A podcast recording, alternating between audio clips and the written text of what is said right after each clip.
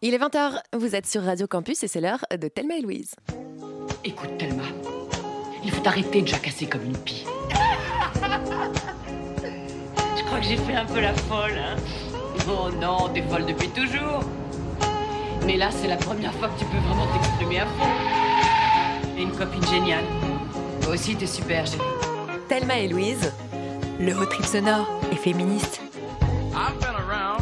Salut à toutes et à tous, bienvenue dans le premier road trip Thelma et Louise de l'année 2018. On vous souhaite une très belle année pleine d'amour, d'humour et de lutte contre le patriarcat, bien sûr. Et pour bien commencer l'année, on s'attaque à un sujet passionnant dont on a beaucoup entendu parler ces derniers temps, les hommes et le féminisme.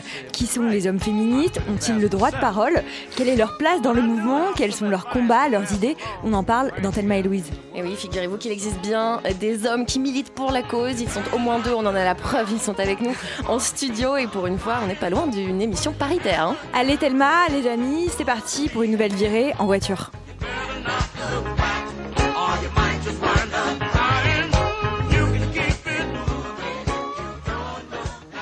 Et on est aujourd'hui en studio avec Frédéric Robert et Hugo Saligna qui font partie euh, du collectif Zéro Macho.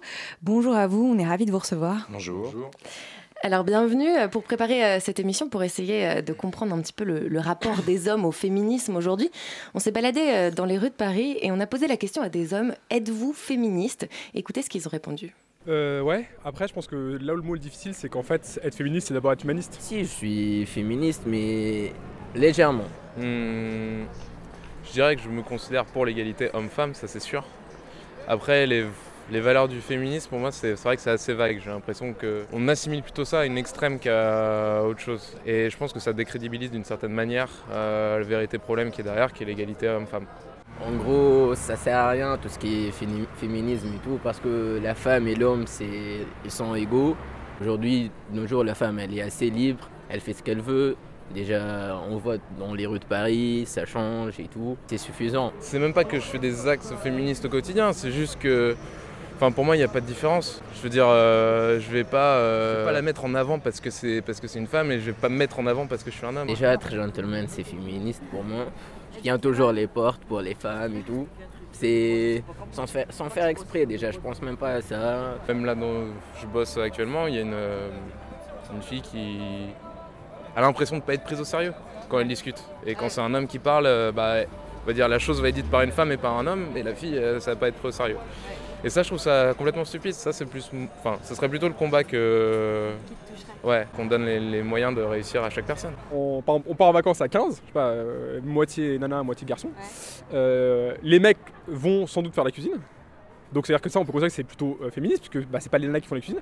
Mais en fait, quand ils vont le faire, leur manière de faire la cuisine, ça va être assez masculin. C'est-à-dire que c'est eux qui vont gérer la chose de A à Z. Ils vont empêcher un peu les nanas d'aller dans la cuisine. Enfin, vous voyez ce que je veux dire, c'est qu'en fait, même quand on fait des choses qui factuellement le seraient, en fait, se révèlent dans la pratique, dont la manière dont elles sont faites, euh, pas féministe quoi. qui fait la vaisselle après la cuisine dans ce cas, c'est aussi les mecs, mais je veux dire, voilà, enfin bref, c'est juste pour dire que c'est compliqué, de- mais il faut le conscientiser, il faut en avoir conscience et essayer chaque jour de penser à ses actions, mais c'est pas évident parce que justement, ça fait des siècles aussi que nous, on est euh, dans un modèle, donc euh, voilà. Voilà. Alors, on vient d'entendre les témoignages d'Adrien, Aziz et Florian. Bon, il y a plein de choses intéressantes, mais d'abord, il y a un point commun euh, chez tous les trois, même s'ils sont plus ou moins d'accord avec l'idée d'égalité entre les sexes, ils hésitent tous à se dire féministes. Pourquoi ça? Pourquoi c'est si compliqué de se dire féministe? Frédéric Robert? Euh, oh, bah, de toute façon, je pense que effectivement, c'est un mot, c'est un mot qui est en France. Alors, on, on- on a chez Zero Macho le même problème que, que, que tout le monde. Le, le mot est très connoté, euh, en particulier auprès de, de- des hommes. Euh, il est souvent synonyme de radicalité, euh, voire de colère. Ils perçoivent ça comme une colère anti-homme. Le mot, euh, alors je vous parle du mot féministe, mais comme vous le savez, dans le jargon un peu du milieu, on parle plutôt de pro-féministe quand on est un homme, pour Oui. pas justement pour insister sur le fait qu'on n'est pas là pour Remplacer, parler à la place euh, des femmes euh, euh, ou, euh, ou prendre leur combat à leur place. Mais le mot féministe, il est, il est effectivement connoté. Et puis par ailleurs, je pense que ce qu'on a entendu, et je pense qu'on peut généraliser ça à la plupart des hommes qu'on peut rencontrer. Il y a pire, mais il y a rarement meilleur. La prise de conscience du, du, du système et, et en particulier des privilèges qui sont qui se, les privilèges des hommes est quasiment au niveau zéro, même après euh, trois mois de balance ton port. Euh, Mhm. Et alors ça, c'est la grande euh, difficulté que nous, on affronte à Zéro Macho dans le, dans le fait d'agrandir la, la taille du collectif, c'est qu'effectivement, et je parle de- indépendamment des milieux, du niveau d'études, de ce que vous voulez, la conscience des privilèges par les hommes est, est vraiment restée à un niveau très très bas. Qui est quand même très étonnant. Moi, je pensais qu'on aurait au moins euh, une, une volonté de dire oui, je suis féministe, au moins, entre guillemets, pour se, pour se mettre en avant, euh, parce que c'était quand même un, un terme qui était valorisé aujourd'hui, et en fait, toujours pas. Je pense que ça fait peur à beaucoup d'hommes euh, de, de se dire féministe parce que ça implique une remise en question de, ces, de ces, des comportements qu'on a pu avoir dans le Mhm. passé, de sa socialisation. Et, et c'est ça qui est compliqué, je pense, pour ces hommes-là. C'est pour ça qu'ils n'acceptent pas. Ouais, et vous C'est vrai que parlez- je suis peut-être méchant, pardon de, de- de vous interrompre, mais je suis peut-être méchant en disant qu'ils sont au niveau zéro. Je pense qu'il y a une partie d'entre eux, d'entre nous, hein, qui, est, euh, qui est conscient euh, qu'il ne peut pas se dire féministe parce qu'il a, il a non seulement bénéficié de privilèges, mais eu une attitude de complicité, voire de responsabilité active dans, euh, on va dire, dans la, la domination masculine. Et que donc, je pense chez tous les hommes, il y a une partie de nous qui résiste en se disant non, je peux quand même pas déconner et dire que je suis féministe. euh, c'est un peu.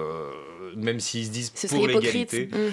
Alors voilà, je, on va dire, on va se laisser le coup de- du verre à moitié vide et du verre à moitié plein. Soit, soit une partie d'entre nous est euh, au niveau zéro de la prise de conscience, soit l'autre partie est euh, inquiet à l'idée de, de, de ses propres dossiers. D'accord. Vous, Fr- Frédéric Robert, vous, vous parlez de prise de conscience, de conscientiser. Euh, Est-ce que dans vos expériences euh, personnelles et dans votre passé respectif, euh, vous avez eu du mal à vous extraire du patriarcat, peut-être qu'on vous a appris à l'école ou dans vos familles? Et est-ce que c'est ça, devenir un homme féministe C'est arriver à s'extraire de ce passé qui peut être lourd, qui peut être encombrant et qui peut être même plombant pour vous?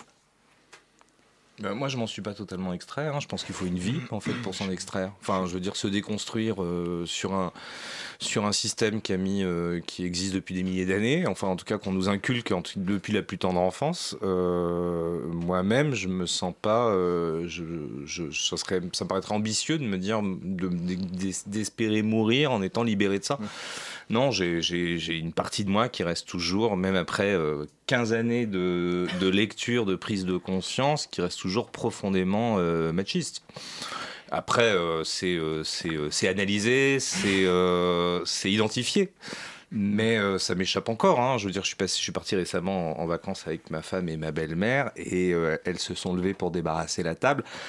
Et ma première réaction, ça a été de dire, mais vous me laissez tout seul à table. Euh, et euh, je me suis rendu compte qu'après 15 ans, j'en étais encore à ce niveau de, de, de- voilà, de, de réaction spontanée. Donc non, je pense qu'on on, on s'en extrait pas. Est-ce qu'on peut juste pour les auditeurs donner vos âges respectifs pour montrer qu'il y a une différence aussi de génération entre vous et donc peut-être? Non pardon Non, mais Hugo va témoigner, il est peut-être euh, moins de J'ai 26 difficultés. Moi j'ai 46 ans, donc on a une génération d'écart. Je pense, tout autant de difficultés. euh, et je pense d'ailleurs que le fait de s'engager en tant que féministe dans un collectif comme Zéro Macho, ça fait partie du, du travail pour s'extraire de ça. En fait. C'est Mhm. pour ça qu'on. euh, c'est qu'à un moment donné, quand on commence à réfléchir sur soi, on, on se rend compte qu'on ne peut pas se libérer entre guillemets de ce système si, euh, si ce système est toujours là autour de nous et qu'on vit toujours dedans. Donc on est obligé de s'engager, ça fait partie en fait du processus de- d'émancipation. Mhm. Vous parliez euh, tout à l'heure de privilèges. Est-ce que être un homme féministe ou pro-féministe, euh, c'est euh, c'est renoncer à des privilèges? Ou est-ce que quelque part on gagne d'autres formes de privilèges? Ça, c'est vraiment le serpent de mer. C'est la question qu'on se pose, je pense, à chaque fois qu'on se réunit. Parce que, comme le dit Hugo, nous, on, on se comporte pas comme des donneurs de leçons. On n'est pas là pour dire, voilà, c'est nous qui avons raison, les autres hommes sont nuls. Au contraire, on est plutôt dans un, une, une recherche de prise de conscience et de, travail sur nous-mêmes et de déconstruction. euh, euh, quelque part en partant de l'idée que dans le, sexisme, dans le sexisme, le problème, c'est les hommes et que c'est à nous d'agir sur nous-mêmes et, sur nos, euh, et nos, frères et, et pour le coup, abandonner des privilèges, c'est en tout cas déjà les identifier. Ça demande, je pense, une vie. Ouais. Parce que tout est fait pour que vous vous en rendiez pas compte, en fait, pour que vous les ignoriez, euh, pour qu'ils vous semblent naturels. Et c'est ça la grande particularité du patriarcat, c'est euh, créer une espèce de climat qui fait que ce qui vous est euh, donné indûment, injustement, vous semble le plus naturel et le plus mérité possible. Abandonner les privilèges, euh, Les- qui... les, les identifier puis les dénoncer aussi quand on les vit au quotidien. C'est-à-dire que on peut être amené, nous, euh, dans notre quotidien, à, repérer des privilèges euh, dont, on jouit injustement et tenter de les dénoncer, de dire que c'est pas normal et, d'essayer de faire en sorte de pas les, les préserver. Je pense que c'est déjà ça. Le- De, ouais, de pas les entretenir, de pas les Mm. perpétuer, mais par contre de là à les abandonner, on est, on est face à une vraie difficulté. Hein, être mieux payé, avoir euh, plus de facilité à obtenir des postes de responsabilité, de direction, etc. euh, de tout- tout, tout ce chapelet de, de privilèges que. Euh, le droit à la brutalité, euh, le droit notamment à être effrayant, en tout cas à être respecté par, euh, par les plus faibles et, et, par les femmes. Euh, l'aband- c'est- malheureusement, c'est pas seulement une, un truc individuel. On va pas aller voir Oui. son patron en disant je veux être moins payé. et, euh, Ce serait une belle, un bel acte serait- hein, d'ailleurs. Moi j'encourage euh, aujourd'hui dans Thelma et Louise tous les hommes qui sont mieux payés que leurs collègues à aller voir leur patron Ouais, ou leur DRH et à dire excusez-moi on voudrait être payé euh, la même chose. Ce serait mieux que les femmes soient plus payées, tant qu'à faire, mais bon. Non, Voilà, mais- moi je soutiens que le progrès, ça resterait quand même que les femmes soient mieux payées. Mais, euh, mais euh, effectivement, plus sérieusement, je pense que euh, moi ça m'est arrivé de. Moi je travaille dans l'immobilier et de, de manière euh, de plus en plus visible, euh, les réunions où il n'y a que des hommes sont, euh, sont, frappent les gens. Et donc j'hésite pas maintenant effectivement à faire remarquer que c'est pas possible qu'on se retrouve avec euh, que des hommes en réunion et que la prochaine il faudrait qu'il y ait des. euh, Et vous sentez qu'il y a une réceptivité? Comment les gens réagissent à ce genre de remarques? Ah ben alors là pour le coup euh, je suis le plus vieux de cette pièce. Ouais je suis pas loin je suis le plus vieux de cette pièce c'est horrible. Euh, euh, je peux témoigner que les gens réagissent plutôt ils comprennent. Ils rient ils sont mal à l'aise mais ils comprennent. Il y a 20 ans et je pense que je serais passé pour un dingue. Euh, donc il y, a, il y a réellement on vit un moment vraiment historique par rapport à cette prise de conscience parce que même les hommes entendent et identifient euh, ces, ces anomalies Et est-ce que vous avez l'impression des fois d'avoir des réactions euh, négatives de certains collègues, amis, euh, personnes de votre famille qui sont un peu là ah bah eux ce sont les hommes féministes. Vous est-ce qu'ils vous déconsidèrent ou est-ce qu'au contraire ils vous considèrent? Ben, ça dépend si déjà il considère, comment il considère le féminisme en lui-même. Donc, euh, si c'est quelqu'un qui est macho, euh, dis- disons qu'il nous déconsidérera moins qu'une femme féministe. Ah, vous avez quand même euh, dans on l'échelle. a aussi ce On Voilà. on a, on a deux rassurant. les hommes ont plus de légitimité à parler dans la société et un homme féministe va être plus écouté qu'une femme féministe. Ça vous pensez réellement aujourd'hui? Non seulement, je peux vous dire que non seulement c'est réel, mais en plus, euh, aussi curieux que ça puisse paraître, même dans le milieu féministe, on s'aperçoit que quand on parle, on est écouté avec plus de bienveillance et de, on nous laisse plus facilement de la place, même les femmes féministes, que euh, Qu'à d'autres femmes. Ouais.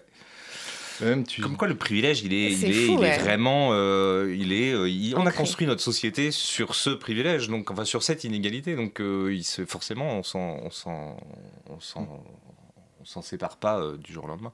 Après, évidemment, euh, j'accentue, hein, on n'est Mhm. pas non plus, c'est pas comme si on recevait des pétales de rose à chaque fois qu'on. Mais euh, clairement, il y a un respect naturel. Mais même Euh, dans les mais non. médias, tu étais Ouais. plus.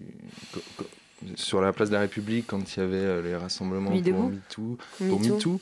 et, et ce que tu expliquais, que les journalistes euh, venaient. Je, je, je, je, je suis allé à la, à la, la première manifestation euh, Place de la République, là, à Balance ton port, Mhm.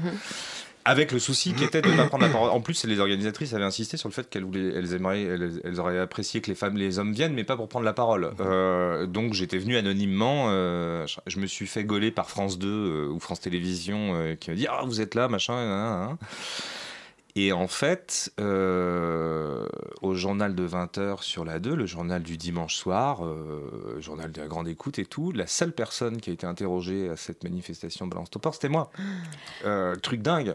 Euh, alors que les femmes étaient là pour dénoncer ce qu'elles avaient vécu. Et moi, j'étais là. Alors, pour le coup, je passais pour un gros con qui était là. Oui, moi, je suis féministe et je vais vous expliquer ce que, ce que doivent dire les femmes. Et ce qui était exactement le contraire du message que, que j'aurais souhaité. Euh, oui, le, le- le- les privilèges, ils sont, euh, même pour les hommes féministes, en notre faveur. Ça, on va, on va revenir sur ce sujet dans, dans la suite de l'émission. Est-ce qu'on doit vous donner la parole ou pas Il y a, Non, mais il y a certains groupes euh, féministes qui considèrent que la parole ne doit pas être donnée aux hommes pour justement éviter ce genre de situation où, en fait, euh, bah, les médias qui ne sont pas forcément éduqués à cette question vont aller plus spontanément vers un homme et vont le diffuser aux 20h alors que c'est une manifestation de femmes. Alors, euh, pour l'instant, on va passer euh, au moment coup de gueule. Est-ce que les règles, ça peut faire mal? Jusque-là, elle est énervée Elle a ses règles, hein Je vous demande de vous arrêter. Des fois, on a juste envie de dire qu'on a nos règles. Salut Charlotte, tout d'abord bonne année. Bonne santé, surtout on espère que ton stérilet est toujours en place parce que la dernière fois tu nous avais fait un petit, une petite story sur ton stérilet. On Oui, mon que- stérilet va très bien. Par contre, va bien. euh, moi, ça va pas du tout. Euh, vous êtes bien marrante à m'inviter euh, venir pousser mon coup de gueule d'intolérante dans un espace safe et inclusif. J'arrive, je vois quoi? Des hommes féministes. Eh ben très bien, merci. Est-ce que je, je- sur qui je suis censée taper moi maintenant? Je, je ne sais pas, je suis perdue. En plus, j'ai eu un début d'année euh, complètement catastrophique. On venait à peine de finir le décompte euh, de minuit. euh, la première de minute de 2018 était arrivée que je réalisais que je n'avais aucune bonne résolution pour les nouvelles années. Ah. C'était la merde. Euh, pourtant, c'est pas les possibilités qui manquent. Je veux dire, faut que j'arrête de me ronger les ongles, de fumer, de taguer constamment mes amis sur des posts Facebook débiles, Je de me plaindre tout le temps. Genre comme maintenant. Ouais, bah bon, je te retiens, espèce de traîtresse, donc no comment.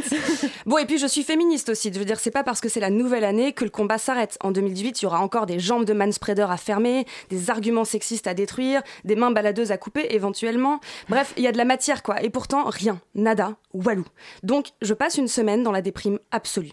Mon âme désespérée erre sans but dans le vide intersidéral de mes ambitions, tel le zombie de Frigide Barjot déambulant dans le, dans le cerveau de Nadine Morano. Et puis, enfin, le 8 janvier, la lumière au bout du tunnel, une lueur d'espoir. Un combat à mener s'ouvre enfin à moi. Ce jour-là, j'ouvre mes internets et là, dans le monde, une tribune. 100 femmes qui défendent les hommes, qui agressent les femmes.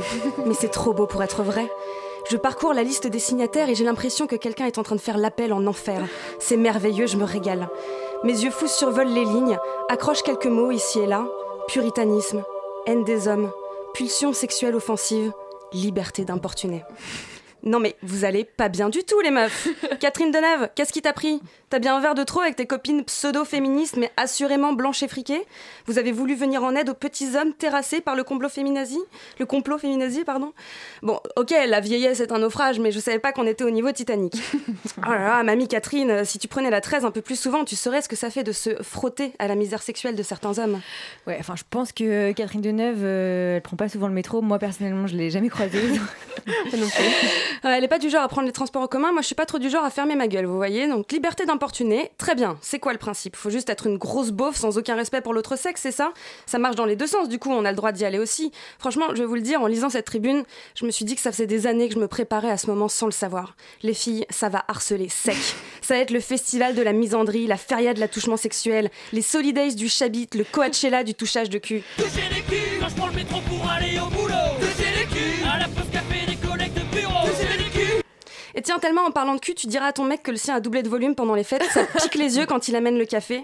On a zéro macho avec nous d'ailleurs, ça fait plaisir. C'est mignon comme nom, c'est bien trouvé. C'est une femme qui vous l'a soufflé. je plaisante bien sûr, ils sont mignons avec leur égalité. Ah bon, j'allais, je m'arrête là parce que je risquerais d'y prendre goût. Euh, mais que ça vous serve d'avertissement à tous et à toutes, hein, Catherine. Pour l'instant, on la joue fair play et pédagogue. Mais si un jour on décide de vous faire goûter à votre propre médecine, je vous assure que vous allez le sentir passer. Non seulement ça fait des siècles qu'on vous observe et qu'on apprend en silence à être bien discriminatoire, mais derrière- sachez que derrière chaque grand porc, il y a toujours une femme. Derrière chaque type sans foi ni loi ni âme, si vous cherchez le diable, vous trouverez la femme, la gueuse, la traîtresse, la garce, la sorcière, la fille de Borgia et la maman d'Hitler. Je connaissais pas cette chanson. C'est Juliette, l'éternel féminin. C'est un texte magnifique où elle, euh, où elle interprète le diable et elle parle aussi du, de Dieu, qui sont tous les deux évidemment des Et femmes. dia- ok. C'est magnifique. Ah, on adore.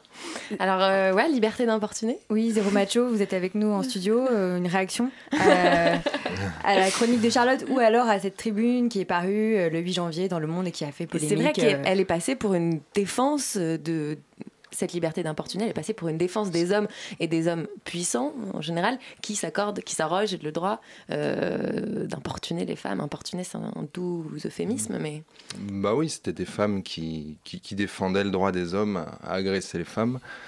Euh, moi, je me suis amusé de voir les, les soutiens qu'ils ont eu. euh, Berlusconi, je crois, qui est Mhm. soutenu. Donc, euh, quand on voit les soutiens, bon, bah. Nadine comprend. Morano qui aurait aimé ajouter sa signature à, à la liste des, des co-signataires. Bec BD aussi qui a soutenu, qui avait signé le manifeste des 343 salauds. Mm. Donc, euh, Moi, je trouve ça très bien euh, euh, d'illustrer le fait que, euh, même s'il est, dans, le- encore une fois, dans le sexisme, c'est les, les hommes le problème, euh, c'est quand même un système et que les femmes peuvent être complices. Ouais, et vrai. que euh, cette tribune avait au moins le mérite de sortir d'un clivage euh, habituel, on va dire, entre, euh, entre hommes et femmes et de montrer qu'il y, a une- il y a un système derrière, il y a un fonctionnement, euh, qu'il y a des femmes qui sont privilégiées, que euh, dans leurs privilèges, évidemment, elles en oublient ce que c'est que le sort des, des précaires, des femmes, des femmes de la rue, etc.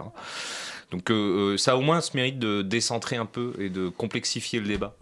Mais est-ce que vous pensez que ça a été compris comme ça par le plus grand nombre ou parce que moi j'ai entendu des expressions du style clash des féministes, etc. Euh, ça a été interprété comme une prise de position dans le camp euh, féministe, interne au camp féministe, alors que pour moi c'était plutôt des propos antiféministes.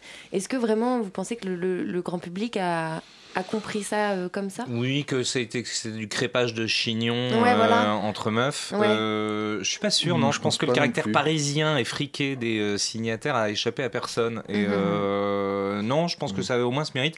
Nous, ça nous a- de la même manière que le- la- les 343 salauds là qui avaient signé, parce que le zéro macho c'est d'abord euh, constitué contre la prostitution et pour la pénalisation des clients. Mhm. Et euh, euh, vous vous en souvenez sans doute, il y avait eu un, un- toujours Bec Bélé, euh, Zemmour, euh, enfin d'une belle Brochette, euh, avait signé euh, en, en- de manière assez euh, d'ailleurs insultante pour le, le- le manifeste original des, euh, des femmes qui avaient avorté, dont Deneuve d'ailleurs était signataire. Enfin, bah, je digresse. La boucle est bouclée. Euh, les 343 salauds avaient eu ce même mérite qui était de montrer que ouais, bah ouais, c'est les privilégiés, ils sont, ils sont fiers de l'être en plus. Euh, Et donc, euh, moi, je suis plutôt preneur hein, de ce genre de. de de, de bêtises, euh, même si par contre je méprise pas sur le, le, le fait que, à l'inverse, à, à, à, à leur, euh, à leur corps défendant, j'ai envie de dire, euh, il y avait, j'ai entendu une chose qui est quand même laissez-nous libres, enfin laissez-nous Mhm. aussi le droit d'être autre chose que euh, des femmes victimes. Laissez-nous le droit d'être euh, libres, émancipés, Oui. etc. Je l'entends aussi dans le truc, même si c'est, je pense, très maladroitement dit. Et, Mhm. euh, euh, je pense pas que le propos, euh, en tout cas l'intention de départ, était aussi caricaturale que ce qu'on a voulu en faire. Après, je pense que ça dépend foncièrement des, des signataires parce que j'ai entendu Elisabeth Lévy euh, sur Non, France elle, Info, non, c'était non, elle, c'était aussi catas- caricatural que catastro- catastrophique. Enfin, plus on la laisse parler, plus elle s'enfonce. Enfin, c'est- ça, mais je pense que le but de cette tribune, c'était de contrer entre guillemets le mouvement qui se passe depuis trois mois avec euh, MeToo et Balance ton port. Ils C'est pour ça qu'ils l'ont sorti maintenant et ils l'auraient pas sorti de toute façon sinon, donc ils cherchaient à, faire c'est le ressac en fait, c'est-à-dire qu'on a des conservateurs qui, qui arrivent et qui commencent à, à contrer un mouvement de libération. Mhm. Alors à propos de MeToo,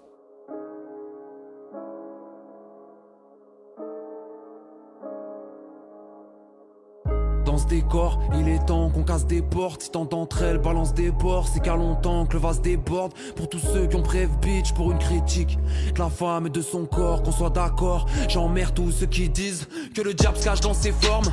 Regardez, on voit ses cornes d'un décolleté. Elle m'a tenté, tout qu'après tout, elle a ses torts. Non, non, ses porcs me dégoûtent. Alors écoute, faudrait peut-être qu'on les découpe pour que tu t'en battes moins les couilles. Certaines abusent, mais je vois plus des gamines perdues que des salopes. Puis un viol, ça reste un viol, ça dépend pas de la taille de sa robe. hmm. Et toi qui cries, c'est toutes les mêmes, t'as rien compris. Voilà salope dans cette histoire, c'est surtout toi et ta connerie. Les traités de pute, c'est plus facile que d'admettre qu'elles veulent pas prendre un verre avec toi. Car tu sais pas, tu prendras avec, tu gonfles les pecs et les abdominaux. Tu vois les femmes comme des femelles, car être un homme c'est être un mal dominant. Puis on dira que c'est de sa faute si, si les hommes sont dans la bulle, oui. Regarde un peu ses habits, normal qu'on l'agresse dans la rue. hein, Étouffé par son étreinte, rares sont celles qui portent plainte. Au final, au tribunal, on dira qu'elle le voulait peut-être un peu. J'emmerde la justice, impossible qu'on s'entende. Elle qui considère qu'à 11 ans on peut être consentante. Un homme de 30 ans a quitté après avoir eu des rapports sexuels avec une enfant de 11 ans. L'avocat a plaidé le consentement. Il faut que son corps tombe à terre pour qu'on voit la gravité. C'est la victime qu'on interne, les coupables sont acquittés. Acquittés, nous parle pas d'égalité. On sait pas qui c'est, ça fait un bail qu'elle nous a quittés. Donc être un homme, parfois j'ai honte. Moi, qu'est-ce que tu veux que je dise de plus? Pas besoin d'avoir sa mère sur le trottoir pour être un beau fils de pute. Tu me crois pas? Viens voir les chiffres. La vérité secoue, y a plus de femmes qui tombent sous les coups que de maris qui tombent sous écrou. Son homme l'a mis au pied du mur. Cette nuit, c'est pas ce dont elle rêvait. Car le viol, que dans la rue. Même en couple, ça peut t'arriver. J'endors debout, même l'amour est arrivé. Frérot, dis-moi ce qui est arrivé. On a été éduqués par des films de boules dans lesquels les femmes sont des chiennes et les hommes sont déchaînés. Hein, et se défoulent sur des meufs qui se font déchirer. Sales idées, peut-être qu'au départ t'hésitais, mais lui a décidé pour toi. Rapport non désiré. Ouais, ça pique, tous les milieux. sont Et c'était euh, le rappeur Vince avec son titre MeToo qui revient sur le mouvement euh, Balance ton port et qui dénonce le harcèlement sexuel. Ça fait du bien d'entendre un morceau de rap qui parle de ça. Après, si on est tout à fait honnête, on est quand même tombé sur une ancienne chanson de Vince où c'est du slut shaming puissance 10 000. Mais bon, personne n'est parfait, il a le droit d'avoir eu une épiphanie. Thelma et Louise, c'est aussi un podcast sur radiocampusparis.org. En studio avec euh, Frédéric Robert et Hugo Saligna du collectif euh, Zéro Macho. Et maintenant, on voudrait revenir euh, sur l'histoire de votre collectif. Est-ce que vous pouvez nous raconter sa genèse? Pourquoi vous avez décidé de l'appeler Zéro Macho? Euh, Comment les On en a parlé un tout petit peu, euh, oui, oui. voilà. Mais comment les participants peuvent, enfin, ou les hommes qui sont motivés peuvent rejoindre le collectif de manière concrète? Comment ça se passe, Zéro Macho? Ouais, alors comme Charlotte le disait euh, en riant, elle croyait être moqueuse, mais malheureusement elle avait raison. Euh, c'était, euh, c'est une femme qui nous a réunis et qui a, et qui a tout fait en fait, qui s'appelle Florence Moreno, qui est euh, qui est une, une militante féministe historique, mais euh, jeune, mais toujours jeune. Euh, je dis ça au cas où Florence Historienne. nous écoute. Historienne et, et spécialiste et spécialiste de la question. C'est une femme. je dis ça pour les les auditeurs, s'il y en a qui euh, se sentent systématiquement agressés par les, féministes et le féminisme, c'est une femme qui aime les hommes, euh, qui, euh, qui a beaucoup de, bienveillance pour, leur inertie et, euh, et leur paresse. Elle nous a réunis en disant, euh, après, euh, après quasiment 50 ans de militantisme, qu'il y avait une place qui n'était pas occupée et, qui, et, une, et une voix qui, était, qui méritait d'être, d'être, d'être entendue. Donc, on, elle, elle c'est, c'est elle c'est pas, c'est quasiment elle qui a trouvé Zéro Macho le mot, qui, qui est assez, euh, qui effectivement euh, attrape l'oreille, donc euh, il a au moins ce mérite. Et euh, euh, on a décidé dès le début de s'attaquer à la prostitution parce que c'était un sujet qui était clivant, sur lequel tout le monde avait une, euh, un avis. Si on avait été contre le viol ou pour l'égalité salariale, il n'y avait pas de quoi s'engueuler, alors que la prostitution, on s'est aperçu d'une certaine manière, c'était la clé de voûte du patriarcat parce que d'un seul coup, même les hommes qui n'étaient pas euh, clients de la prostitution avaient du mal à être contre. Mhm. euh,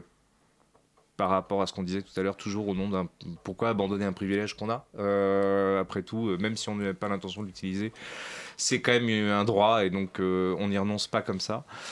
Et donc on s'est constitué sur cette, sur cette question avec, donc il y a maintenant euh, 7 ou 8 ans, avec, avec une préoccupation, avec une, une certitude qui était qu'il fallait s'attaquer aux, clients et, dépénaliser évidemment les, personnes prostituées. Et en fait, on s'est aperçu que euh, non, on, on était persuadé que ça passerait pas, qu'on de notre vivant on verrait pas la fin du truc. Et finalement, euh, la loi est passée. Alors évidemment, les- les- la réalité de la prostitution n'a pas changé, mais la loi est passée. Justement, quoi- sur cette réalité de la prostitution, euh, est-ce que vous pensez que cette loi, euh, elle a eu quand même des effets positifs en- il y a deux ans maintenant, Ouais, en c'est ça 2015, 2016, 2016. 2016. En avril Euh, 2016. est-ce que vous pensez que cette loi, elle a eu des effets positifs ou euh, au contraire, est-ce qu'elle a eu des effets négatifs par une certaine euh, mise au banc euh, de certaines femmes et du coup euh, des effets pervers, on peut dire, de, de cette loi. Vous, vous la jugez comment? Un an, deux ans après? Moi, j'ai vu euh, simplement une petite anecdote parce que je passais euh, il y a pas très longtemps dans le bois de Vincennes. J'ai vu pour la première fois des policiers qui, me semble-t-il, étaient en train d'arrêter un homme. C'était la première fois, alors que je passe très régulièrement euh, dans le bois. Et euh, voilà, donc ça m'a interpellée. Après, je sais pas qui était cet homme, mais j'ai supputé Il y a que c'était un eu- client. Il y a déjà eu, je crois, plus de 1000, euh, plus de 1000 clients qui ont été verbalisés. D'accord. Euh, il y a des stages aussi de responsabilisation qui sont mis en place dans lesquels les clients vont et Donc, qu'est-ce qui se passe quand on est, euh, quand on est arrêté euh, en tant que client de prostitution? On paye une amende? Voilà. Ouais. Et il y a- On a la honte, hein, surtout. Donc Ouais. c'est- c'est- c'est c'est quelque part euh, le principal, euh, le principal effet de la, de la loi. hein, c'est euh, de- d'enfoncer le clou de la honte, qui est quand même le truc. euh, quoi qu'ils en disent, les hommes, ils savent que c'est quand même un peu la honte de se faire. Mhm. d'aller euh, d'aller coucher euh, avec une femme qui vous désire pas, parce que c'est ça au fond, c'est pas loin d'être un viol, euh, pour pas dire un viol tout court. Et, euh, et donc la honte, euh, elle reste intacte, hein, même dans les pays qui l'ont autorisé. Enfin, ça reste quelque chose qui. est- Puis je pense que la loi elle a le mérite de poser l'interdit clairement d'acheter le corps d'autrui, ce qui n'était pas le cas avant. Mhm. Donc, euh, au bout de deux ans, on peut pas vraiment dire les impacts, mais on verra ça dans dix ans. Les pays où ils ont déjà mis ça en place, en fait, après ça, euh, c'est- ça rentre dans les mentalités. Euh, D'accord.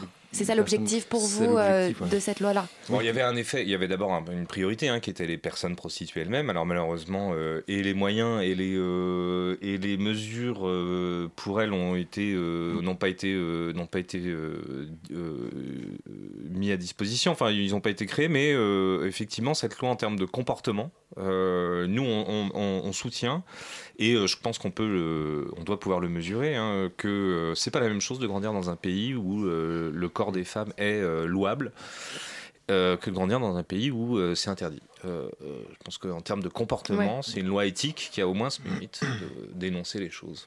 Alors pour revenir au collectif Zéro Macho, il y a une question qui me, qui me taraude vraiment. Qui sont aujourd'hui les hommes qui euh, rejoignent le collectif? Bon Hugo, je ne sais pas quand est-ce que euh, tu es arrivé dans le, dans le collectif, mais euh, qui, sont, qui sont-ils quel âge ont-ils Euh, Quelles sont euh, euh, leurs raisons Euh, Ça, m'intéresse. J'ai l'impression qu'autour de nous, il n'y a pas de... Il y a des hommes qui peuvent se dire féministes, mais des militants féministes qui font la démarche d'aller rejoindre un collectif, j'ai l'impression que c'est très rare. Qui sont-ils? Alors moi j'ai intégré le collectif je crois, en 2013, mais j'étais sur. Lyon à l'époque, donc sur Lyon il y a peu, il y a pas, il y a- il y avait pas d'antenne qui était construite, parce qu'il y avait peu d'hommes qui avaient adhéré sur Lyon. Euh, mais j'ai l'impression de- des hommes que j'ai vus, euh, des zéro machos que j'ai vus, que en tout cas ils sont souvent plus vieux que moi. D'accord. Euh, donc il y a peu de jeunes en fait. Peu de jeunes, ouais. Euh, après je sais pas, toi tu connais peut-être mieux parce que sur Paris il y a plus de monde, donc tu as pu voir plus de. Non, mais avant que je réponde, je pense que ce qui serait intéressant, c'est que tu expliques pourquoi tu euh, fini. Pourquoi toi, Ah, alors, homme, pourquoi- homme de 26 ans, tu as décidé Ouais. de rejoindre ce collectif? Bah parce que il me paraissait porteur d'une parole nouvelle sur le féminisme, c'est-à-dire qu'il il- il donnait aux hommes euh, la possibilité de parler du féminisme de leur place de dominant. C'est-à-dire en tant qu'homme, euh, voilà les privilèges dont on jouit, en tant qu'homme, voilà euh, les injustices dont on bénéficie. Et je trouvais ça intéressant parce que c'était finalement beaucoup plus subversif que tout ce qu'on peut que ce que les hommes peuvent dire de façon banale sur le féminisme. En Mhm. fait, il y avait quelque chose de qui me paraissait juste. Euh, par exemple, sur la prostitution, euh, le, le point de vue qui était de retourner, c'est-à-dire de dire qu'en fait, le client est responsable de tout ce système euh, prostitueur, ça me paraissait, euh, ça me paraissait super intéressant euh, en termes de possibilités euh, d'émancipation. euh, Hmm. Mais toi, Voilà. plus que l'attrait qu'a exercé le, le collectif, qu'est-ce qui, à la base, euh, t'a donné envie, euh, dans, dans ta vie perso, dans ton parcours, dans ton rapport avec les autres peut-être, qu'est-ce qui t'a donné envie de t'engager vraiment pour le féminisme? Je pense que c'est des rencontres. hein. Moi, j'ai fait des rencontres euh, de femmes féministes. Euh, c'est la plupart des hommes, c'est ça. Donc, euh, donc voilà. Au début, j'étais pas féministe. Et à, à force de rencontrer, de discuter de ces questions-là avec des femmes qui sont féministes, on, en vient à remettre en question et à se poser des questions. Mhm. Et, et à force de se poser des questions, à un moment donné, vient un peu le, devoir de s'engager. euh, Parce que ça suffit pas juste de, de dire euh, ouais, c'est injuste, c'est injuste, mais si on fait rien au quotidien, si T'as senti qu'il y avait pour- un besoin de, ouais, de- de- d'engagement militant dans... Mm. En fait, c'est très difficile d'accepter le fait de se dire qu'on bénéficie d'un système injuste, c'est-à-dire qu'on est des privilégiés. C'est un Et peu... d'un système injuste que, par essence, tu n'as pas choisi puisque tu n'étais pas là quand il a été instauré. Moi, j'ai jamais voulu l'instaurer. Par contre, j'en bénéficie. Et, et, je- et je pense pas qu'on puisse vivre au quotidien euh, en sachant ça et sans faire quelque chose pour le changer. Enfin, Mhm. Ça pose des questions euh, éthiques et morales qui, que l'engagement, disons, permet d'atténuer. ce- D'accord. Mhm. Est-ce que vous voyez des différences euh, entre vous deux en termes de génération, dans vos approches, dans vos manières de penser, dans vos manières de voir les femmes? Euh, Frédéric Robert, vous l'avez dit, vous avez 46 ans. Hugo euh, Saligna, euh, 26. Est-ce que ces 20 années, elles font une différence entre vous? Alors, euh, d'ailleurs, ça revient, euh, ça, me permet de répondre aussi à euh, la question sur le collectif et qui sont les, les qui sont les zéro effectivement, il y, a, il y a un hiatus déjà dans le, le type d'engagement, c'est-à-dire que clairement, les moins de les moins de 30 ans aujourd'hui sont sur les réseaux sociaux, sur Internet. Ils, ils peuvent signer plein de, ils peuvent signer, lire, prendre connaissance, agir sur Internet de manière quotidienne, mais ne jamais venir à une manifestation. Mhm. Et pour les gens qui ont mon âge, alors je me retrouve à parler comme un patriarche, alors que merde, j'ai que 46 ans, c'est pas non plus, on est d'accord. hein. Euh, euh, c'est assez perturbant parce qu'on se retrouve avec des manifestations, on est trois, euh, un 25 novembre sous la pluie, euh, dans, jo- dans le cadre de la journée contre les violences faites aux femmes. Évidemment, il n'y a pas beaucoup d'hommes qui vont, qui vont sortir. C'est pas, c'est pas comme si on était victime et qu'on souffrait quotidiennement du truc. Donc forcément, l'engagement physique, il devient, il devient rare. Mais par contre, sur les réseaux sociaux, les moins de 30 ans aujourd'hui sont omniprésents. Et MeToo l'a montré, ça a des effets. Euh, alors qu'il y avait un- il pouvait y avoir de- des gens de ma génération un petit mépris pour ce côté paresseux derrière son écran, etc. Et au fond, euh, non, non, c'est, euh, c'est donc ça, il y a, il y a cette différence là. Et puis il y a une autre différence qui est majeure, c'est que les, les, les, les- les femmes ont changé, les femmes de moins de 30 ans ne supportent plus des choses que leurs aînés, en, en- en- en- en grande partie, voire en majorité, toléraient. Et donc les jeunes hommes euh, comme, euh, comme Hugo euh, se- sont, sont à l'image des, des femmes de leur génération. je, je trouve qu'ils sont, ils ont un niveau de tolérance qui est plus bas. D'accord. Est-ce qu'il il y a une autre question quand même qui nous, qui nous intéressait beaucoup sur justement votre démarche, vous, en tant qu'homme, de vous engager dans le militantisme? La question de la, la légitimité, on en a un petit peu parlé déjà, de se sentir légitime et comment vous réagissez à certains groupes féministes euh, qui, euh, au contraire, prônent la non-mixité. Et j'avais trouvé une, petite citation de Christine Delphi, qui date de 77. Les hommes alliés à- de la cause sont des obstacles à l'émancipation des femmes, uniquement promptes à défendre les collectifs féministes si ces derniers leur laissent la parole et prennent leur avis en compte. Donc bon, c'était dans les années 70 et il y avait effectivement avec le MLF déjà une volonté de non-mixité qui depuis a quand même euh, changé avec les nouvelles générations de féministes, mais ou qui perdure ou parce pas, que par oui, exemple oui, c'était hier il y a eu un- la barbe a fait un, un manifeste dans l'IB Ouais, où elles expliquaient que euh, ce- ce- ce- cette volonté euh, omniprésente des médias de donner la parole aux hommes. Il y a- parce qu'il y a eu une une de Marianne avec des hommes qui s'expriment sur euh, Balance ton port. Cette volonté euh, est néfaste et nuit à la lutte. Vous bon bah, forcément vous avez déjà entendu ces arguments là Ça doit pas être facile vous en de, recevoir ce genre de, de critiques aussi quand vous essayez de vous exprimer. Comment vous composez avec ça? Sur la question de la non-mixité, euh, je pense qu'on reprend un peu à notre compte, dans le sens où là, on organise un réseau, un collectif qui est non-mixte. Donc, euh, c'est-à-dire qu'on n'intègre pas les collectifs euh, féministes et on va pas agir en tant qu'homme dans les collectifs féministes à prendre la parole, mais on va se réunir entre nous pour pouvoir faire en sorte que les hommes euh, puissent faire ça ensemble. Dans, dans les années 70, je sais plus où j'avais lu ça, mais le MLF avait dit aux hommes féministes, enfin des femmes du MLF avaient dit aux hommes qui étaient là, au bout d'un moment, ils les ont virés, ils ont créé des trucs non mixtes, euh, en leur disant, mais allez vous organiser entre vous.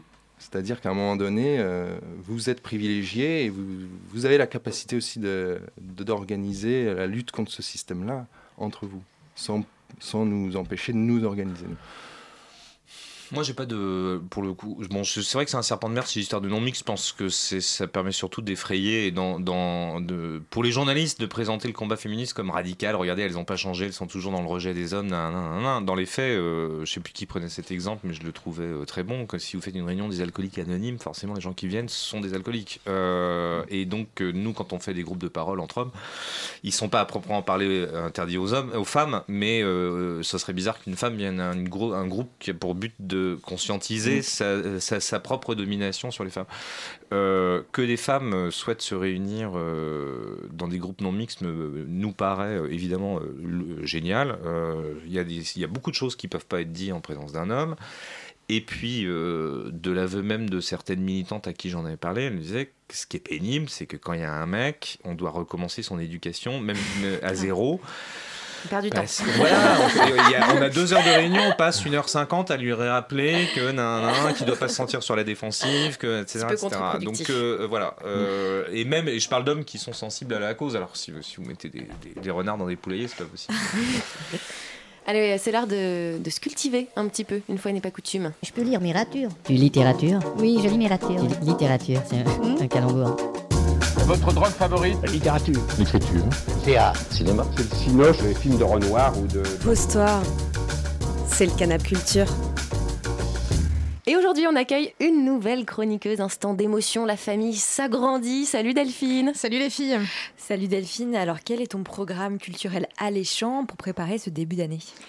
Eh bah, je vais pas vous mentir, c'est un tout petit peu compliqué.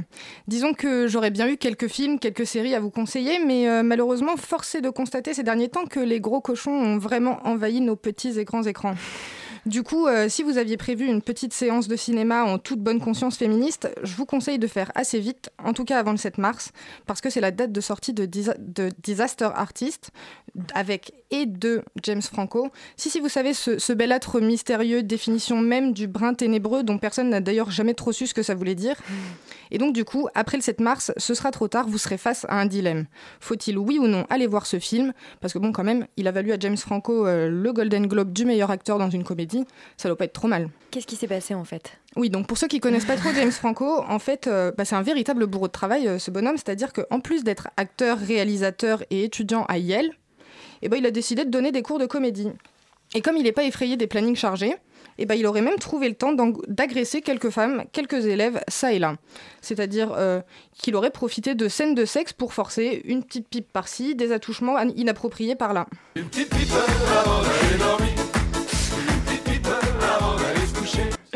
Non, non, vraiment merci Patrick. euh, merci, vraiment, sans façon, je, je décline.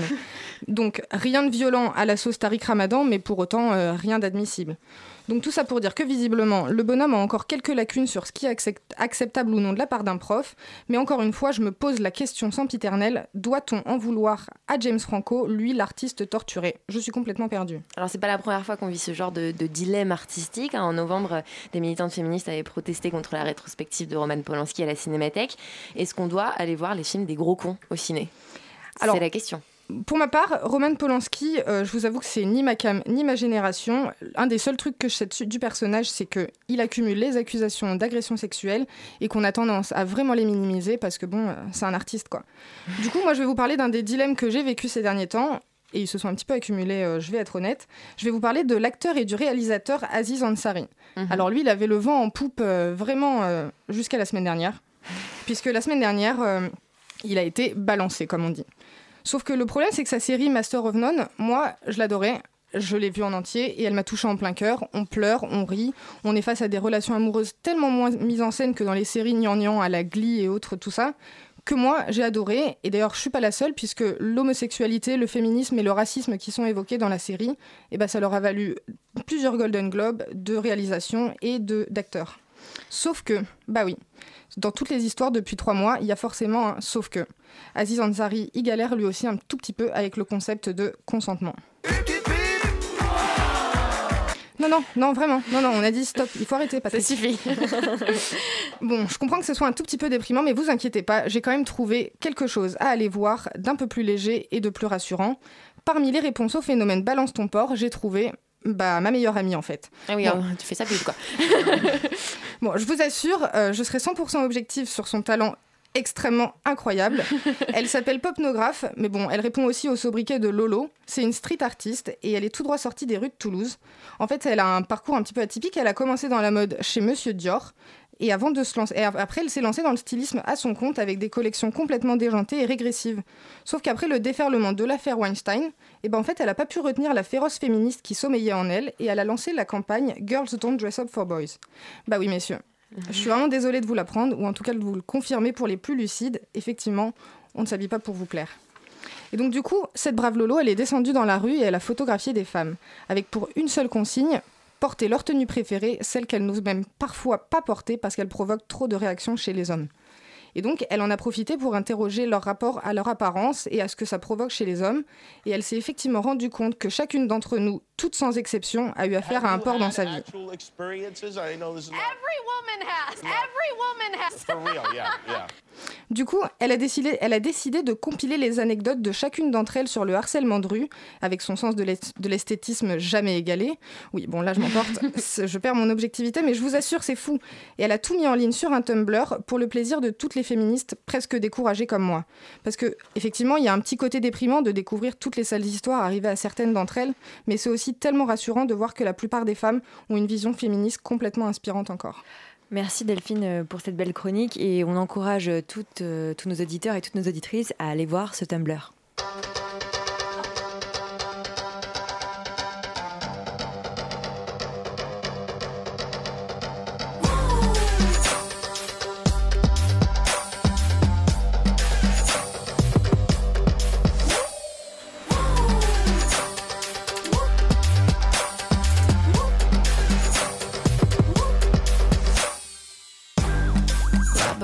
Up in the bands and I rhyme, rhyme, rhyme. Other bitches cannot be here, so they just run, run, run. Grab a pen up in the bands, then I just rhyme, rhyme, rhyme. Other bitches cannot be here, so they just run, run, run. Got the magic power, sweet, sweet poison, I'm a tragic flower. Can't hear hitters can't me louder. Super girl, I got superpowers. These chicks like a superpower. Still no spice at the carry powder. Need me a man like Austin Powers. Hit L3s when the floor is ours. No one fuck with my click, click, click. Make that money time tick, tick, tick. Cash that money like bitch, quick, quick. Try to the come on, I'm in this bitch. No one fuck with my click, click, click. Make that money time tick, tick, tick. Cash that money like bitch, quick, quick. Try to the come on, I'm in this bitch. Ow,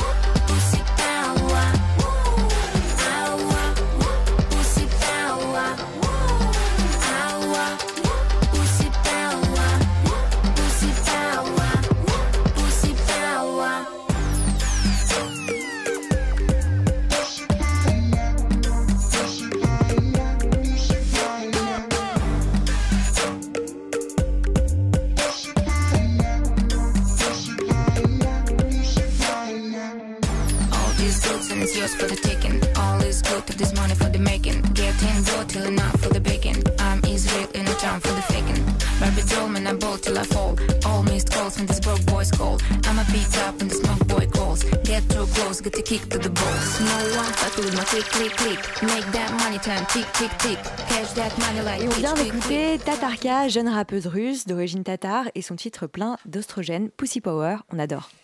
Mon Dieu que c'est beau. Ça tu peux le dire. J'ai toujours voulu voyager mais j'en ai jamais eu l'occasion. Tu l'as cette fois.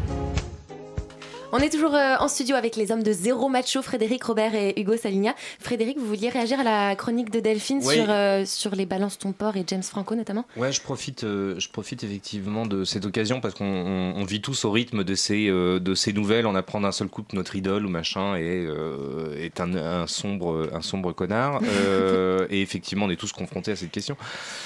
Il y a un truc que j'aime, il y a un truc qui me gêne juste dans l'espèce d'hystérie médiatique qui entoure ces trucs balance ton c'est que ça intéresse, ça- du coup, ça, je suis pas sûr que ça encourage les hommes à se remettre en question eux-mêmes, c'est-à-dire en désignant euh, d'un seul coup euh, euh, euh, un monstre, un, un- un- celui qui incarne euh, la, la beaufitude, la goujatrice, ce que vous voulez. Euh, on oublie qu'on est tous, euh, tous, tous les hommes, tous, on connaît, je connais pas d'exception, à un moment ou à un autre, par notre indifférence ou notre complicité, encore une fois, notre responsabilité active, euh, euh, responsable de, d'agression, de violence, euh, de domination. Et que, euh, voilà, faudrait juste accepter l'idée qu'on est tous un peu euh, comme James Franco, machin, on a tous euh, nos, euh, nos casseroles et qu'il y a un moment, il faut être capable de le dire et pas cesser de se. euh, Donc vous pensez que désigner des hommes comme ça, ça... ça non mais c'est nécessaire et c'est super. Ouais. Mais euh, faudrait juste pas oublier qu'on est tous un peu pareils nous les mecs Euh, et que euh, on est on vaut pas forcément mieux qu'eux. Enfin si quand même un peu, mais pas euh, mais pas beaucoup plus. Alors il y a une question euh, pour euh, finir quand même sur une touche euh, optimiste. hein. Il y a une question qu'on voulait aborder avec vous et qui est clé quand même selon nous dans, l'évolution du combat féministe, c'est celle de l'éducation. Et pour moi les hommes ont un immense rôle à jouer là-dessus. Comment est-ce qu'on fait naître de nouvelles générations de féministes? On écoute. you know, as a parent with the privilege of raising a daughter, like all of you who are doing the same thing, we find this world and this statistic very alarming and we want to prepare them. We have tools at our disposal like girl power, and we hope that that will help. But I gotta wonder is girl power to protect them if at the same time, actively or passively, we are training our sons to maintain their boy power? I mean, I think the Netflix queue is one way that we can do something very important. And I'm talking mainly to the dads here. I think we have got to show our sons a new definition of manhood. Alors, on vient d'entendre Colin Stokes, qui est, un Américain, qui a créé un réseau d'écoles citoyennes et solidaires aux États-Unis. Euh, il a fait une, con une, conférence TED sur euh, l'impact du cinéma, euh, de la littérature, de plein de choses, sur la définition de la virilité. Et donc, dans, le son qu'on vient d'entendre, pour ceux qui n'ont peut-être pas tout compris, il, parle de la nécessité, bien sûr, de donner aux filles du pouvoir, aux petites filles, de leur euh, d'utiliser le girl power, ce qu'il appelle le girl power, pour euh, leur donner euh, la force, le courage de se battre contre le sexisme. Mais il dit c'est important aussi de redéfinir le boy power et de redéfinir surtout la virilité. Est-ce que ça, ça fait partie de vos combats? Et comment, surtout, comment on s'y prend pour redéfinir ce qui aujourd'hui est le modèle hégémonique, on va dire, de virilité? C'est très compliqué, Hugo? Je sais pas, si, enfin moi j'ai toujours eu du mal à définir la virilité comme à définir euh, la féminité. Euh, c'est des concepts qui sont toujours des compliqués. concepts qui sont flous, mais qui dans les films hollywoodiens, euh, dans Alors, euh, la littérature, dans plein de choses, nous paraissent euh, tellement normés, Hmm. tellement codés. Ce qui peut poser problème, c'est peut-être d'avoir une image de la virilité figée, c'est-à-dire que on- grossièrement la virilité, c'est que- c'est quelque chose- c'est du pouvoir, c'est euh, La puissance. la puissance, quelque chose d'un peu voilà qui va qui va cogner, voilà. Pour avoir une définition de la virilité qui englobe toute une partie euh, de, de- de bienveillance, de douceur, euh, et ce serait toujours de la virilité. Et alors, comment on transmet ces valeurs-là Euh, Dans la famille, dans le Oui. cadre de la famille, j'imagine? Avec vos enfants, enfin, du coup, Hugo, j'imagine, vous n'avez pas d'enfants. Frédéric, Moi j'en ai trois. Vous en avez trois. J'ai deux filles et un garçon. Deux filles, Euh, un je suis garçon. confronté euh, quotidiennement effectivement à cette question. Euh, j'ai pas for- forcément trouvé de réponse. C'est beaucoup plus facile de- d'apprendre. Euh, quelque part euh, l'égalité aux femmes parce qu'elles y voient leur euh, intérêt immédiat. Enfin, moi, mes filles sont des, sont des petites furies et j'adore le fait qu'elles aient peur de rien et je les encourage surtout à ne pas avoir peur des hommes. Et justement, je, je je lui dis, ouais, méfie-toi éventuellement d'eux, mais n'aie jamais peur des hommes. C'est-à-dire, te laisse jamais euh, Marcher sur les pieds. euh, ni marcher sur les pieds. Donc, et, et effectivement, je m'aperçois que c'est très étrange une petite fille qui parle aux hommes euh, d'égal à égal. C'est- étonnant, mais ça crée une espèce de truc trouve, moi, je trouve génial. C'est très drôle. Et euh, de la même manière que si on en parlait avant de venir avec Hugo, un des grands plaisirs de, de militer dans le féminisme, c'est de rencontrer des femmes féministes qui sont géniales, euh, qui, sont, qui sont des personnalités et des caractères extraordinaires, qui sont, pour lesquels on est éperdu d'admiration et qui sont surtout celles qui euh, ont maintenant plus de 60 ans et qui ont connu une époque encore plus euh, arriérée qu'aujourd'hui qui sont euh, vraiment des, des femmes extraordinaires. Euh, donc avec les, avec les filles, c'est assez facile. Expliquer à un garçon et, à- et élever un garçon dans un truc euh, féministe, alors que les garçons, il y a tout un code qui commence très jeune, de, de connivence, d'intégration au groupe vous des observez ces rapports de domination déjà dès l'enfance? Oui, ils sont ils sont pas euh, que sur les femmes hein, d'ailleurs, ils sont sur les faibles, sur toute forme d'inégalité. En fait, le- la société est ainsi faite, la- celle dans laquelle on vit, que toute différence est censée aboutir à une inégalité. Donc euh, il y a les femmes, mais c'est aussi euh, les hommes efféminés, c'est aussi les faibles, c'est aussi euh, qui ont un mauvais niveau scolaire ou ceux qui sont moches, ou etc., etc. Il y a toute une culture dans l'apprentissage de la virilité entre guillemets, de la, de- de la domination et de la moquerie. Et, euh, et ça, c'est très difficile à, à- à supprimer. Je peux pas dire à mon fils, euh, ne- ne- si, tes copains euh, roulent un joint, tu refuses d'en prendre, c'est pas bien, nan, nan, alors que je sais que ça fait partie de l'apprentissage de la vie, de partager les risques, le- les comportements dangereux, etc. Néanmoins, euh, lui faire remarquer ces stéréotypes, que les garçons, il y a une culture, moi c'est passé par là, qu'il y a une culture de l'autodestruction, du pack-up, du, du comportement euh, délinquant euh, chez les hommes, de au moins l'identifier et d'être capable de s'en méfier. Mais je- voilà, je. Alors on va accueillir tout de suite un modèle de virilité.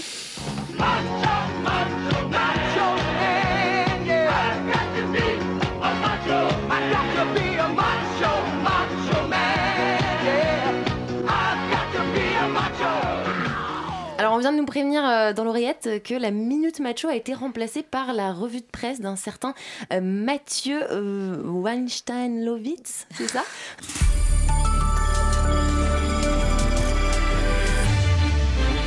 Oui, merci euh, Thelma Salamel et bienvenue sur France Mégère. Ah, quelle triste semaine pour le sexe faible. J'insiste sur le S de triste semaine car nous sommes une émission mensuelle et cette contrainte me donne le droit d'élargir euh, la temporalité de cette revue de presse à un espace-temps un peu plus lointain. Bref, je disais quelle triste semaine pour les bonnes femmes. Si elles passaient moins de temps à se pourrir la tronche à travers des tribunes interposées, peut-être qu'elles n'oublieraient pas de faire ce qu'on leur demande. Ce pourquoi la nature leur accorderait le, accordé, pardon, le droit de citer. Faire des chiards En effet, comme l'a annoncé sur Twitter le ministre euh, du redressement productif et de la politique familiale, Nicolas Dupont-Aignan, le nombre de naissances a chuté de 2,1% en 2017, un taux de croissance historiquement bas selon l'INSEE. Bah alors? Mais qu'est-ce qu'on branle les copines? Pas monsieur visiblement. hein. Alors pour y remédier, monsieur le ministre a proposé euh, une solution miracle. Parce qu'en plus d'être un homme euh, révolté, il est très intelligent. Pour sauver l'humanité, il faut tout simplement renforcer le télétravail. Ah non, non, rien à voir avec la loi travail. hein. Vous voyez pas le rapport? Non. Mais enfin, c'est c'est pourtant évident. En travaillant à la maison, monsieur, entre deux tableaux Excel pour vérifier les comptes de sa start-up, aura beaucoup plus de temps pour engrosser madame, qui, elle, fera ses petits euh, tutos beauté euh, sur YouTube. Cette nouvelle est d'autant plus inquiétante quand on sait que sont ouverts jeudi 18 janvier les états généraux de la bioéthique. Ah ça, gros gros problème, hein, ces états généraux. Et pourquoi qui dit ça, monsieur Weinsteilovitch Vous allez parler de la PMA, j'imagine mais pas du tout, grande gourdasse On ne va pas reprocher à de bonnes soldats, soldates, je sais pas, de la fécondité de vouloir repeupler la France, là où les couples hétérosexuels ont piteusement échoué. Ah non, la menace qui nous pend aux ovaires, c'est bel et bien le projet sur la fin de vie. Vous imaginez, avec tous ces gros porcs démasqués, le nombre d'entre eux qui vont vouloir enfin, saisir l'opportunité d'en finir tout en douceur et de profiter de ces suicides de confort. S'ils ont une option pour partir de notre monde sans souffrir, vous imaginez le cadeau qu'on leur fait? Non mais c'est terrible. Enfin voilà, je voulais terminer cette revue de presse par un, coup de gueule, en transition, pardon. Un coup de gueule ra- courageux au milieu de cette euh, société bien pensante, chiante à crever, on ne peut même plus rigoler. Ce coup de gueule, c'est celui de la madone du cinéma français. J'ai nommé Catherine Deneuve. Non, non, rien à voir avec euh, le manifeste féministe qu'elle a coécrit avec les chiennes de garde Christine Boutin et Nad- Nadine Morano, rien à voir. Non, je voulais parler d'un- d'un- d'un- d'une autre chose. Suite à la découverte de la maison de l'horreur, maison dans laquelle un couple d'Américains, euh, David et Louise Turpin, ont enfermé et affamé leurs 13 enfants, dont euh, 9 ou 10 filles, euh, je ne sais plus, Catherine Deneuve a publié une tribune dans Biba, dans laquelle elle apportait son soutien aux petites filles. Et oui, bah oui, les pauvres gosses en vivant cloîtrés dans leur maison sordide de Californie, bah elles ont pas eu la chance de connaître les joies d'être importunées, ou au pire, de ne jamais goûter au plaisir d'un sexe sur la jupe quand elles prennent le métro, bah non, elles étaient enfermées dans leur cave. Bah oui, c'est ce qu'on appelle avoir le sens de la, de la solidarité. Merci Catherine. Merci, Merci Catherine, bravo. et merci Mathieu. Euh, on constate avec cette revue de presse qu'on vit dans un monde euh, magnifique de paix et d'amour. Donc déjà, merci pour ça, ça Mais fait plaisir. Mm. Euh, et pour revenir à cette histoire de télétravail, euh, est-ce que tu penses, toi, que on devrait euh, remettre à jour cette fécondité Bah oui, c'est important. Non, mais le, télétravail pour relancer la fécondité, C'est une idée, mais euh, de notre macho, on pourrait la. On pourrait la rendre publique, tu penses? Ouais, écoute, On Mathieu président. Merci. On va y penser. Allez, c'est déjà la, la fin de cette euh, émission. Le temps a filé. On espère euh, vous avoir convaincu que oui, euh, les hommes féministes existent bel et bien. On en a trouvé. Merci à Frédéric Robert et Hugo Saligna du collectif Zéro Macho d'avoir accepté notre invitation. On croise les doigts. On espère que vous en avez converti quelques-uns de l'autre côté du poste. Et on dit merci à Tiffany à la réalisation, on dit merci à nos chroniqueurs d'amour, à Mathieu, le futur président de la France, à Chapostrophe et à Delphine. On, se retrouve très vite pour euh, de, nouvelles aventures. Thelma et Louise, Radio Campus Paris.